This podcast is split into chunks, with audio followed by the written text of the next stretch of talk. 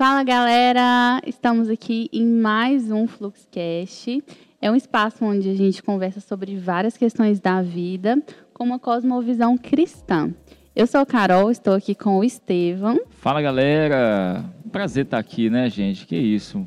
Fluxcast 17, né, Carol? Nossa, já, gente. Meu Deus do céu. Estamos ficando quase profissionais Gente do nessa céu. arte, né, do podcast. Amém. E estamos aqui com o Gustavo também, né, Gustavo? É isso aí. Fala pessoal, tudo bem? Não se esqueçam de compartilhar com seu amiguinho, se inscrever no canal do YouTube, seguir no Spotify, todas essas coisas vocês já sabem. Tamo junto. Hoje a gente vai ter um assunto bem interessante para a gente poder jeito. Tratar. É isso aí. O nosso questionamento do dia é de quem é a sua fé? Né? A gente vai conversar um pouco aqui sobre os fundamentos da nossa fé, uma fé que não é subjetiva, não é uma ideia, mas é uma, uma prática né, da nossa vida diária. Então, é, a gente vai falar muito sobre um livro também, né, que é a terceirização da fé, do Tomás Camba. Então, será que a gente não está terceirizando essa fé, né? Que deveria ser nossa, deveria ser algo é, pessoal, Uma né? prática exclusivamente nossa, né? Sim.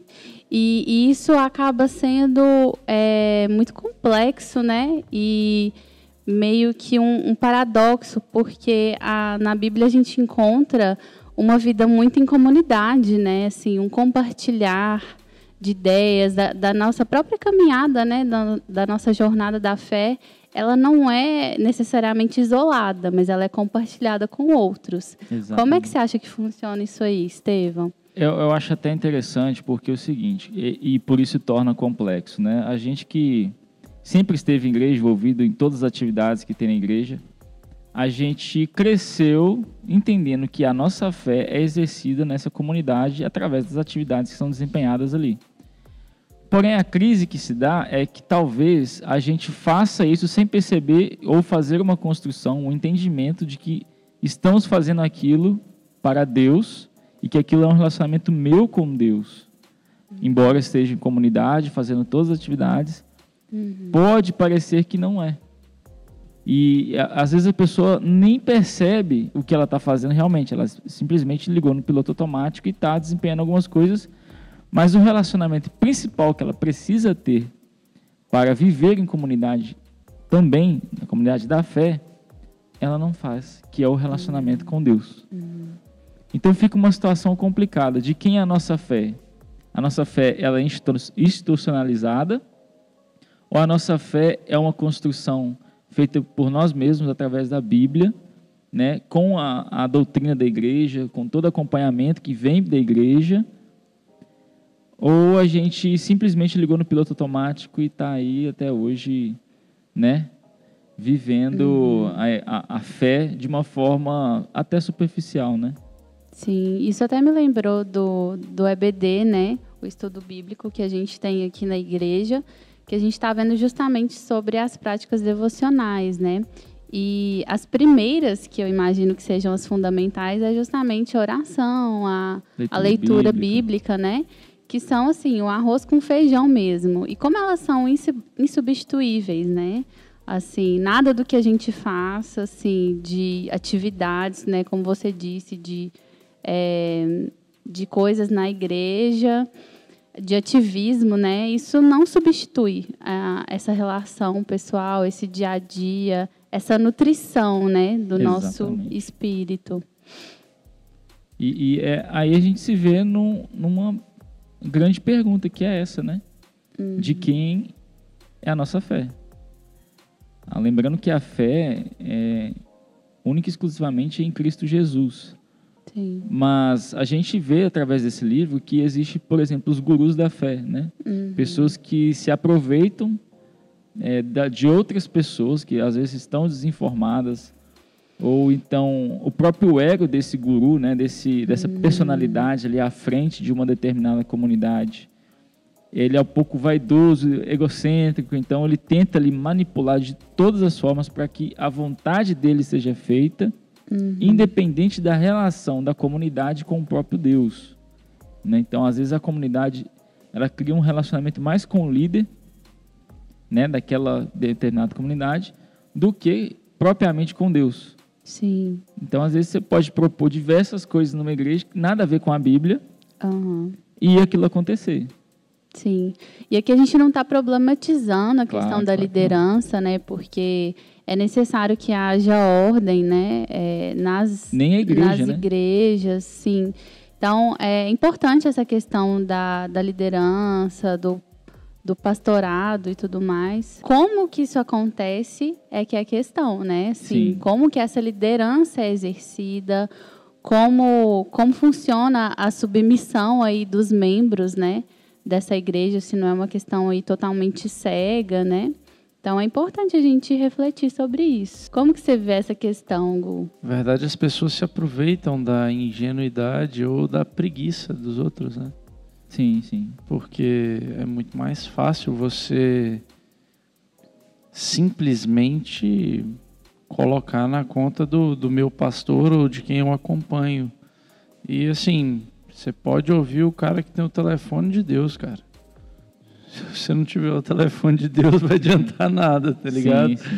Você vai ficar dependendo dele, tipo, para poder falar com ele. Não, não precisa dessa pessoa, desse intermediador. Sabe, Jesus Cristo, depois que, que ele morreu por nós, ele literalmente, tipo, resolveu esse problema, tá ligado? Resolveu. Ele rasgou o véu. é- Esse é o significado. Porque o véu era o que separava a parte do templo em que só uma pessoa entrava para poder, vamos falar, né, ter com Deus. Então, assim, essa. é, não vou falar que é uma metáfora, né? Mas essa ação do rasgar o véu é algo extremamente forte e importante que a gente não pode esquecer. Só que é cômodo esquecer. A questão maior que eu, que eu acho não é nem a questão do guru se aproveitar dessa oportunidade. Porque o cara, ele não se aproveita da oportunidade só porque a pessoa é ingênua. Sim. É é até errado a gente pensar que, que todos são ingênuos. Ele se aproveita da oportunidade é porque a gente quer que ele se aproveite. É mais fácil. É mais fácil a gente acreditar que é assim. Existe É uma mais permissão, fácil né? terceirizar. né? A vida é mais fácil dessa forma, sabe? É mais fácil você assistir sua pregação matinal lá e tal, e não ler Bíblia, e não orar, e não jejuar, e talvez ir na igreja no final de semana. É mais fácil. Como atividade social. É, é mais fácil você ver seu videozinho motivacional falando sobre Deus, ao invés de pegar e tentar entender o que Deus está falando através da Bíblia, de verdade, lendo a Bíblia. É mais fácil, cara. A gente vê até uma. Foi interessante você falar do véu, porque parece que a impressão que dá, né? Que a gente está costurando o véu novamente, Sim. né? Colocando lá, porque e você vê, né? Hoje a gente tem apóstolos novamente, né? Tipo, É, tem isso é um tema polêmico, mas de fato, é, né, pai cara? apóstolo, tem, tem, tem diversas novas Funções, né? descrições, é, tipo, assim, puxando, nem pai apóstolo existia, então, tipo, é, a gente vê que tudo isso É, é, porque a para definição de apóstolo é quem andou com Cristo, né? justamente, Tanto literalmente. que Paulo, ele teve esse, tipo, até esse probleminha, né? É, ele viu a Cristo, né? É, Mas eu falo porque ele não caminhou com Cristo no É. sentido igual os doze, é né? porque é, é um diálogo, né, que, que atenuou ele como um apóstolo, né? Uhum. Paulo, Saulo, né? Porque tu me persegues. Uhum. Então ele não só viu como ele teve uma, um diálogo. Um com diálogo. Por isso que a gente está trazendo essa reflexão, né? Porque Justamente. eu acho que é muito fácil também a gente pensar em alguém, numa tia, ou em alguém que você conhece que criou um ídolo, né, para si, Justo. enfim. Mas será que a gente não está sendo essa pessoa Ai, gente. de uma forma bem sutil, Não, sabe? Na boa, a gente mesmo, vamos, vamos ser sinceros aqui. Quem não tem aquele, aquele louvor maravilhoso que sempre gosta de ouvir, que na hora que ouve, o cara já cai no manto? Quem não tem? Me fala. É. Irmão, isso aí é. Você está colocando um ídolo, você está colocando literalmente uma fórmula mágica, que na hora que você ouve uma música que fala muito no seu coração. Cara, deixa eu te falar, Deus pode falar no seu coração com um estalo de dedo, irmão. É, é o jeito que ele quiser, a gente não precisa estar condicionado a isso. A gente precisa Porque pra gente isso é o que faz sentido. Sim. Mas para Deus ele não precisa. Se ele fez uma mula falar, tipo assim, Foi saca? necessário, Tipo assim, É, eu até lembrei do, do exemplo do povo israelita, né? Porque eles andavam com Deus, né? Assim, era uma época em que Deus ele se manifestava de uma forma extremamente clara. E dependia muito de Moisés, né? Pra- Exatamente. Eles eram Então, assim, completamente dependentes de Então, Moisés, né? mas foi uma escolha que eles fizeram, porque Fato. Deus estava ali. A gente sabe que existe esse caráter paradoxal de Deus, em que ele é amor e bondoso, mas ele também é Justiça. a fúria, né, o fogo consumidor. Mas Deus estava ali com aquele povo, protegendo de dia e de noite, e as pessoas se recusavam a ter um relacionamento pessoal com Deus por medo. Eles tinham medo de morrer, enfim, né? E, e aí Moisés acabou sendo essa ponte de, de comunicação com Deus, né? Então acaba que a gente vê duas coisas interessantes, né? É, A questão até de Moisés que a gente pode tentar trazer para hoje. A questão de ter criado o bezerro, né? Embora eles acreditassem em Deus e o bezerro, né? Que era mais para representar Deus, ou seja, uma coisa que eles pudessem ver e talvez controlar, né? Uma coisa está visível, eu vou controlar, ele faz, ele vai para onde eu quiser, né? Tipo, tipo isso. É, E uma outra questão é essa figura de Moisés, né? Que é, é tipo assim, ah, então é, é tal pessoa que conversa com Deus. Então, é, acho que a gente trouxe muito isso por conta da nossa herança é, com alguns ídolos, né? De outras denominações e acaba que a gente transfere para o pastor ou então para qualquer outro clérigo, né? Da, da frente de uma comunidade, para que ele então dentro do rito ou da liturgia tenha um contato com um terceiro que é bem próximo de Deus. Pode ser o pastor, pode ser um, um ídolo, enfim. É, e aí a gente tem essa herança judaica, né? Justamente oriundo de Moisés. E aí depois vem outras heranças que atenuam mais isso, que é a herança apostólica romana, e aí nós vemos a reforma, e acaba que a gente corre vários riscos, né? De às vezes pegar reformadores tão emblemáticos, né? Que trouxe é, teologias para a gente, trouxe interpretações novas, da gente colocar essas pessoas como sendo as melhores, né? E quando a gente lê biografia, a gente entende que é, as pessoas não se colocavam nessa posição, mas resumindo, a gente percebe que é um erro nosso. A gente acaba terceirizando por comodidade, né? Muita comodidade, é, Não dá para falar que é só isso, mas é fato. viu? Exatamente. É um fato, né? como o Gustavo disse. E como você disse, né, Carol, a gente corre um grande risco de, de cair nesses erros, né? Uma questão muito interessante no livro também é justamente sobre o nosso relacionamento com Deus de dois conceitos básicos, que é a responsabilidade junto da obediência. Exato. Então, são duas coisas complicadíssimas, né? Que é obedecer a Deus, né? É, querendo ou não querendo. E a questão da responsabilidade, que inclusive é uma questão muito importante da própria liderança, né? Que ainda tem muitas pessoas iludidas com a fama, com o poder, com a influência e tem muito menos status e muito mais trabalho, né? Muito mais responsabilidade do que qualquer outra coisa. E, e é interessante pensar a obediência, porque a obediência é a quem, né? Lógico, nós estamos falando de um relacionamento com Deus. A gente tem acesso à palavra dele e sabemos o que devemos obedecer, né? Isso é básico. Porém, igual a gente está colocando esse contexto de quem é a nossa fé e olhando pela comunidade, pela ótica da comunidade, será que a gente não transfere também a obediência ao, a alguém? Tipo, eu vou obedecer nesse sentido aqui porque aquele líder, ele me direciona aqui, eu vou obedecer a ele. E às vezes a gente não percebe que às vezes aquilo não é de Deus, aquilo não está edificando, sabe? Não é certo, alguma coisa assim. Então, obediência a quem? A Deus ou aos homens? Sim. Tem um versículo que fala sobre isso, né? Que importa, Obedecer importa a Deus. obede- obedecer a Deus, né?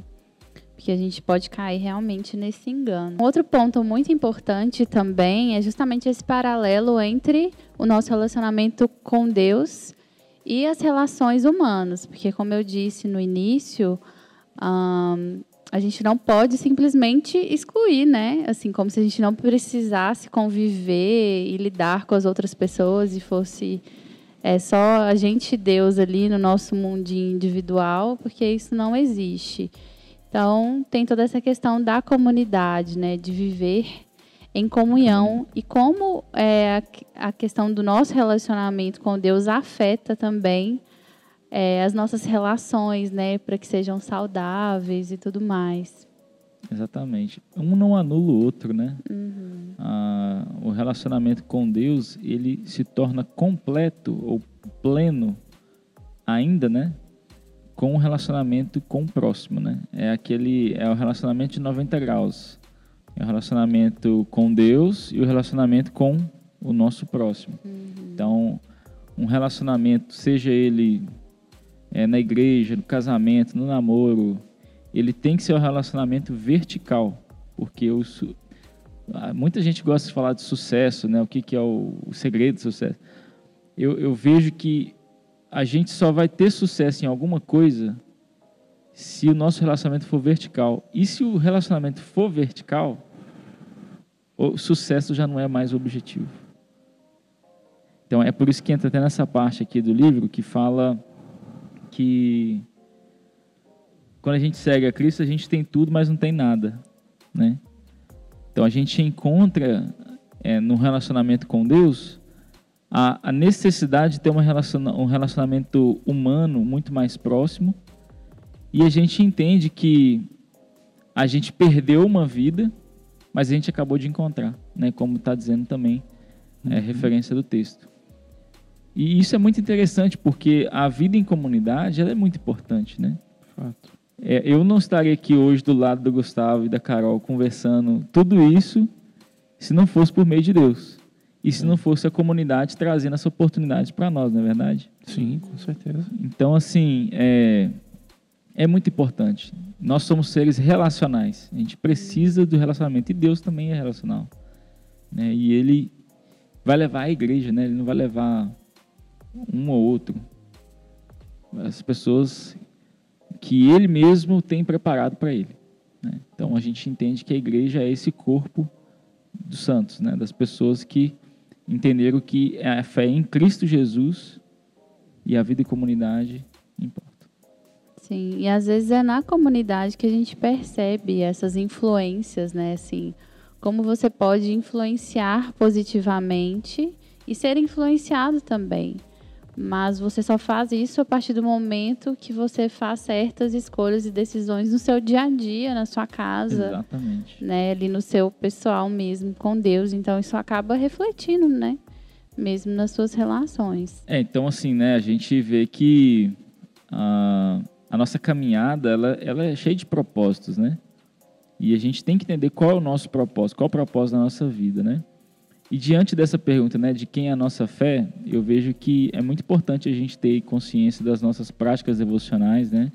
A gente entender não só a leitura bíblica, oração, é, mas também confissão, é, tantas coisas, né, que a gente, a gente não, não dá conta de citar todas, mas que fazem parte da nossa caminhada com Deus e com o próximo, né? Porque às vezes a gente confessa, a gente pode confessar somente a Deus, mas a gente precisa também confessar ao nosso próximo, né?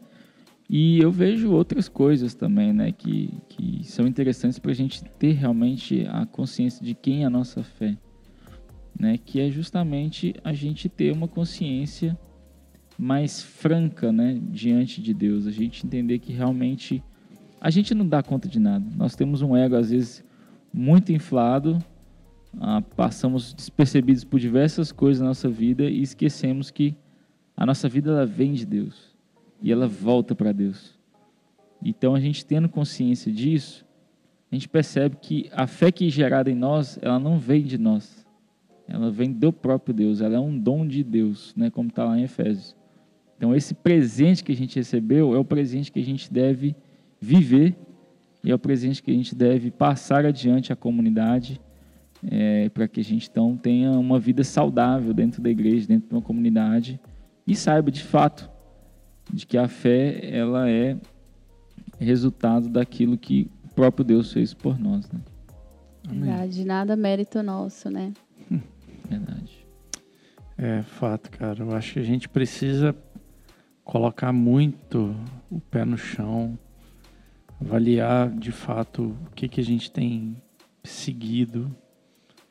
Né? E, assim, muito além das práticas devocionais mesmo, é, eu acho que a gente precisa de fato tentar entender os nossos processos e por que, que a gente chegou até lá. Porque Sim. assim, uma coisa é a gente mudar a direção do barco, né? E assim, seguir para um outro caminho através das práticas devocionais e coisas do tipo. Mas eu acho muito importante a avaliação do que te fez chegar naquele ponto que você estava. Porque a melhor forma para você não voltar para lá é você sabendo como você chegou, que aí você consegue evitar esses caminhos de volta. Porque assim, é uma linha muito tênue, sabe, cara? Pra gente terceirizar isso. Sim. Pra gente simplesmente deixar para lá ou deixar a cargo de outra pessoa resolver pra gente. Porque querendo ou não, a gente já tem tanta coisa para resolver que é aquela coisa, né? Pô, menos uma coisa, né? Vamos, vamos, uhum. vamos selecionar os problemas, vamos falar sim, assim, sim. né? Então, de fato, essa questão da terceirização, ela, para mim, é, ela é um ponto assim chave, porque a gente está tão no automático que na maioria das vezes a gente nem se dá conta que isso está acontecendo. De e fato. na hora que a gente se der conta, talvez vai ser muito tarde, né? Verdade. Eu até me lembrei da situação de Pedro, né? Como a gente tende a criticar, né? Poxa, Pedro andou com Jesus de perto e ainda teve coragem, né, de negá-lo e tudo mais. Mas a gente tem um pouco dessa característica às vezes de se garantir demais, sabe? Assim, se apegar às nossas circunstâncias. Então, a minha família é cristã ou sei lá, circunstâncias mesmo que meio que reforçam, né, o fato da gente ter comunhão com Deus ou da gente ser salvo. E às vezes a gente se agarra mais nessas coisas do que na própria graça, né? Como se fosse uma garantia. Então, ah, não, eu faço essas coisas, eu ajo assim, então eu estou bem com Deus, está tudo certo, né? Como se a gente não precisasse buscar todos os dias e depender um pouco mais. Então eu acho que a nossa fé ela precisa depender um pouco mais, sabe? A fé ela precisa voltar para esse lugar de dependência, de esperar em Deus e não de, de garantia, sabe? De não, tá tudo certo, não preciso. Tipo assim, né? check, né? Resolvi mais um problema. É, exatamente. É, um. Enquanto a gente viver aqui nessa terra, a gente vai precisar de manutenção, né? A gente vai precisar é, meio que reconfigurar o nosso coração, as nossas emoções e onde essa fé está localizada, né? Então, é, nada substitui, né? O nosso, a nossa relação direta com Deus. Claro que a gente tem essas ferramentas que precisam ser usadas com sabedoria. Existe uma essência que ela é insubstituível, né? E na palavra a gente tem o que a gente precisa, né? Verdade. Para manter esse relacionamento. Então é isso, pessoal. Muito bom Acho que a gente conseguiu ter vários insights e vários, várias ideias do, do que fazer né, e de como prosseguir. Acho que a nossa jornada ela realmente assim, ela é longa, né? E a gente precisa ir adaptando algumas coisas ao longo do caminho para realmente ter um, um destino bem traçado e conseguir chegar nele, né? Mas muito bom, vocês que estão aqui até esse momento, muito obrigado pela sua audiência. Aonde que é a câmera? Então, não sei qual que é a câmera, tá mas enfim. Aqui, aqui. Achei, achei. Apareceu uma luzinha vermelha. Vulgo mão do Breno. Ah, tá. Queria agradecer aí o Breno e a Flávia que deram suporte pra gente no som aí hoje, no vídeo Top. também. E o Luquinha está sempre presente, hoje não pôde estar, mas Pega. também mandou pessoas extremamente incríveis para poder estar aqui Capazes. com a gente. E é isso aí. Não se inscreva, se inscrever no nosso canal, ativar o sininho, seguir no Spotify, compartilhar com um amigo. E é isso aí, gente. Semana que vem tem mais aí for Fluxcast. E não se esqueça, hein? Siga a Cristo e segue o Flux. Segue o Flux. Valeu.